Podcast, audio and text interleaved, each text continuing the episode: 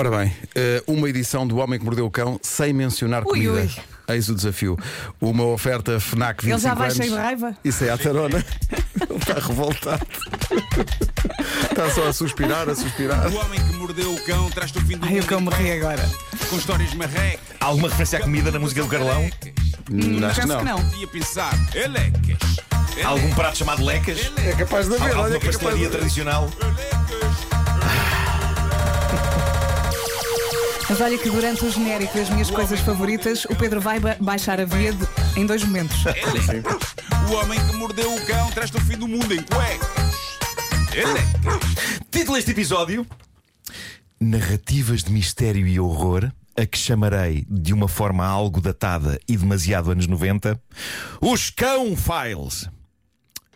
Eh, isto hoje é uma espécie de Halloween antes de tempo, mas eh, a verdade é que eu tenho aqui um par de histórias eh, de mistério sobrenatural e horror. Ou melhor, uma é mais misteriosa do que a outra. Aliás, são as duas misteriosas. Uma é capaz de ser mais Tudo sobrenatural. sim, tomem. Uma é mais sobrenatural do que a outra. Mas ambas são intrigantes, cada uma à sua maneira, e isto aconteceu no Reddit, na página Ask Reddit. Basicamente, nessa página, as pessoas são convidadas a deixar uma pergunta para a comunidade responder. E neste caso, a pergunta que alguém deixou é: qual foi a coisa mais misteriosa, terrível ou paranormal que vocês testemunharam?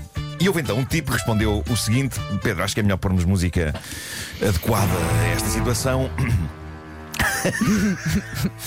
Esta é que vai ser demasiado violenta, mas eh, vamos a isto, vamos a isto. Espera aí, ó Pedro, quanto Tá bom. tempo demora esta trilha?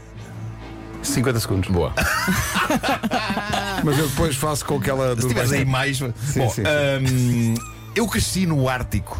Diz este rapaz, e na cidade em que eu vivia era normal, em noites sem nuvens, ver toda a espécie de luzes estranhas a moverem-se no céu.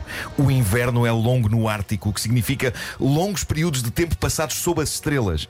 E é maravilhoso, desde que não liguemos muito ao frio glacial. Porra, imagino. Ui.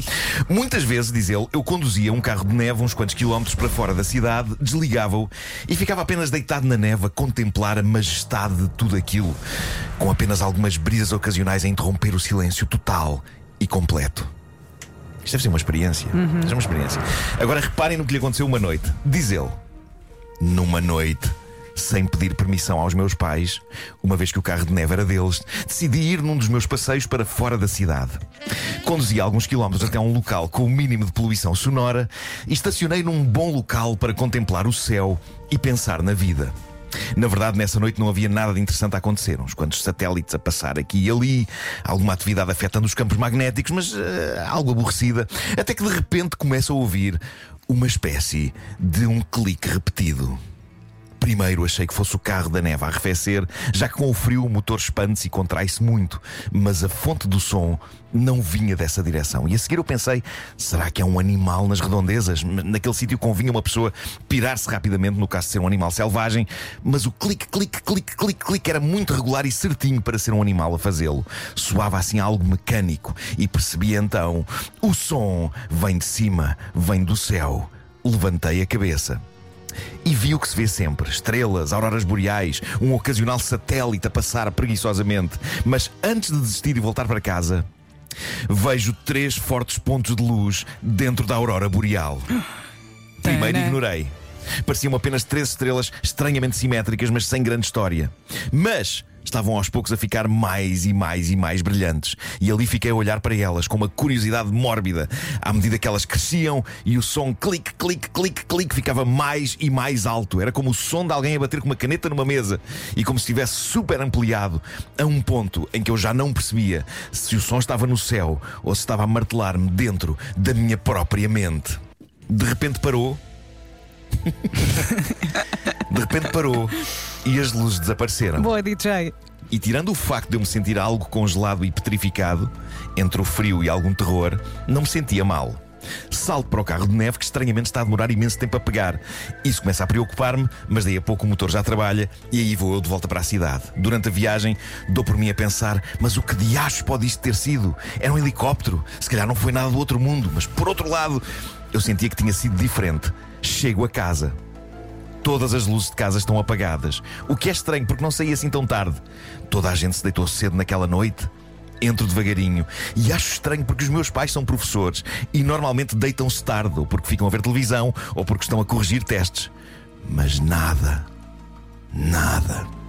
É quando me deito e pego no relógio para ligar o alarme para de manhã que tudo começa a fazer sentido. O motor do carro a demorar muito a pegar, o facto de eu me sentir mais congelado do que é costume, o facto de estar toda a gente a dormir. Eram perto das 11 da noite quando eu saí de casa para o meu passeio rápido, mas quando eu achava que seria para aí meia-noite, na verdade, eram já 6 da manhã. Sem dar por isso, eu fiquei especado, hipnotizado a olhar para três luzes no céu e a ouvir cliques durante sete horas. Isto é incrível. Diz ele, não dormi mais nessa madrugada e nunca mais fiz nenhum passeio depois de jantar para ver o céu. Claro. Pá, isto, é, isto é material Mas é intrigante. Sete horas. São Sete muitas horas, pá. Daí nada a pegar e ele estar congelado. Bom, ahm, de onde este veio a mais, esta história é mais castiça a seguir. Vejam o que diz este jovem. Antes disso, o- desculpa lá, está-vos Sim. a acontecer o que me está a acontecer a mim, que é antes de abrir a boca e dizer qualquer coisa, eu imagino que vou dizer não vai ser comida. Sim, está-me a acontecer isso. Eu agora ia dizer assim, bem, 7 horas se passou num instante, pensei, instante, há algum bolo chamado instante, há uma comida chamada instante. É uma pressão muito grande. Raios partam. Bom, ah, Porcaria de Olhem só para esta, olhem só para esta, esta é linda. O momento mais assustador da minha vida, diz um jovem, aconteceu quando eu e um amigo estávamos a acampar no Canadá enquanto adolescentes. Decidimos dormir numa autocaravana abandonada que encontramos numa floresta, não muito longe da nossa cidade. A autocaravana estava ali há tanto tempo que já pequenas árvores estavam a crescer à volta dela. Ah, mas pronto, decidimos, achámos que era corajoso dormir lá uma noite. Num fim de semana lá fomos nós. Quando chegámos à autocaravana já era escuro, porque acabámos por perder-nos em busca dela e tudo o que tínhamos era uma lanterna manhosa, o que tornava tudo ainda mais difícil. Quando a encontramos, abrimos a porta enferrujada e entramos. Os sons da caravana faziam eco, espalhados por todo o lado, objetos típicos daquele tipo de veículo: copos e talheres e latas vazias e livros velhos. Já cansados, deitámos numa das extremidades da autocaravana, onde em tempos tiveram uma cama, antes do colchão ter apodrecido até já não ser quase nada. E foi uma noite miserável, diz ele. E claro que sim, porque ser adolescente é achar que tudo parecem ideias incríveis, até o momento em que a coisa está a acontecer e surge algum arrependimento, geralmente não assumido. Pronto, ele diz que havia ratazanas a viver lá dentro, que, que as via a olhar para eles num buraco no jadilho, etc. Mas ainda não aconteceu o que de facto nos faria a todos borrar de medo, que é o que vem a seguir. Preparem-se. A dada altura, diz ele, acordei do meu sono desconfortável. Sentei-me para me habituar à escuridão quando reparei em movimento assim pelo canto do olho. Na outra extremidade da autocaravana, obrigado Pedro, na outra extremidade da autocaravana havia uma janela pequena e ao olhar para ela vejo a silhueta de um homem. Ele estava claramente a olhar para mim lá de fora. Primeiro pensei, "Hum, não, aquilo é uma árvore com uma forma estranha. Mas quando mexi para conseguir ver melhor, a pessoa reagiu ao meu movimento e depois ficou estática. O meu coração começou a bater descompassadamente e acordei de imediato o meu amigo dizendo várias vezes seguidas: Está aqui alguém, está aqui alguém, está aqui alguém. Eu disse isto várias vezes sem tirar os olhos do tipo. O meu amigo acorda, eu aponto na direção da janela. O meu amigo viu-o também e diz-me num sussurro quem é aquele e por que raio está ele especado a olhar. E não vos minto, diz ele, durante os 10 minutos seguintes não desarmámos. Nós a olhar para ele, ele a olhar para nós. E quanto mais olhávamos para ele, mais aterrorizados estávamos. A dada altura, eu não conseguia evitar gritar com o máximo de força que conseguia: Ei! Não reagiu. O meu amigo, claramente mais corajoso do que eu, tem uma ideia. Vamos apontar a lanterna para o tipo. E assim que ele fez isso, apercebemos do erro horrível que estávamos a cometer. Aquilo não era uma pequena janela, era um pequeno espelho na parede da autocaravana. Eu estava a olhar para a minha própria silhueta em puro terror desde o início. Que completos idiotas. Ainda assim, diz ele, foi o momento mais terrível e ao mesmo tempo mais cómico de toda a minha vida e nunca mais o esquecerei. Foi o mais próximo de terror paranormal que eu vivi. Que é aquela coisa horrível olhar para nós? Caramba, que é mesmo feio. Que visão do demo! Ah, sou eu. Ele ficou a lanterninha. Espera aí, mas ele também tem uma lanterna. Ah, O ok. cão traz o fim do mundo em cuecas. O Homem que Mordeu o Cão foi uma oferta FNAC há 25 anos de janela aberta para o mundo e foi também uma oferta Seat Arona desde 195 euros por mês e disponibilidade imediata. O final foi surpreendente, mas ainda assim fiquei desiludida. Estava à espera de mais terror. Assim, de uma cena Espera aí, do ó, outro Marco, mundo. Quando o outro foi olhar pela janela, não apareceu também uma segunda pessoa do lado de fora? Pá, não sei em que ângulo é que eles estavam. Pois, não é? Possivelmente, eh, epá, estava mais refletido o outro. Eh, o outro já estava ao Mas lado era dele. engraçado. Sim, sim. Olha, tem outro! Dois Chegou, são monstros. dois. Tipo de Belzebub! São dois e estão a olhar para nós.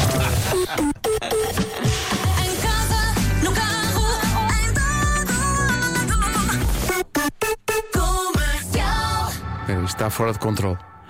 Eu não posso dizer que estão a olhar para nós Quem disse o quê? porque nós. O quê? É feio, é pá. Não, não, é com Nós é S. o quê? É com S. Ah, nós! Opa, opa, opa! Este nós tem S. Tem um S. Tenha Tá lá bom. calma. Pronto. E é uma Agora, marca.